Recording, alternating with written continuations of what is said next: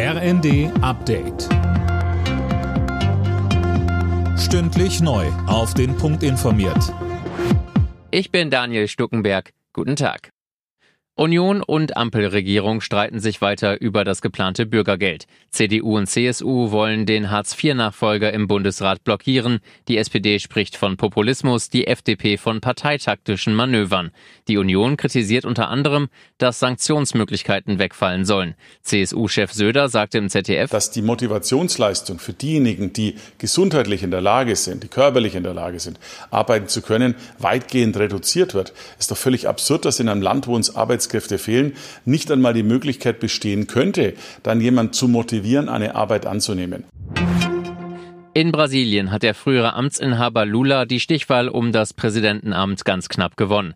Noch Präsident Bolsonaro hat seine Niederlage allerdings noch nicht eingestanden. Mehr von Tim Britztrup. So eng ist es in den vergangenen Jahrzehnten nie gewesen. Der Linkskandidat Lula kommt auf knappe 51 Prozent, der rechtsradikale Amtsinhaber Bolsonaro auf rund 49 Prozent. Während US-Präsident Biden und viele Staats- und Regierungschefs der EU Lula schon zum Sieg gratuliert haben, hat sich Wahlverlierer Bolsonaro noch nicht geäußert. Im Vorfeld hatten er und seine Anhänger immer wieder durchblicken lassen, dass sie eine Niederlage nicht akzeptieren würden. Zum dritten Mal trifft sich Kanzler Scholz heute mit Vertretern von Arbeitnehmern und Gebern zur konzertierten Aktion im Kanzleramt.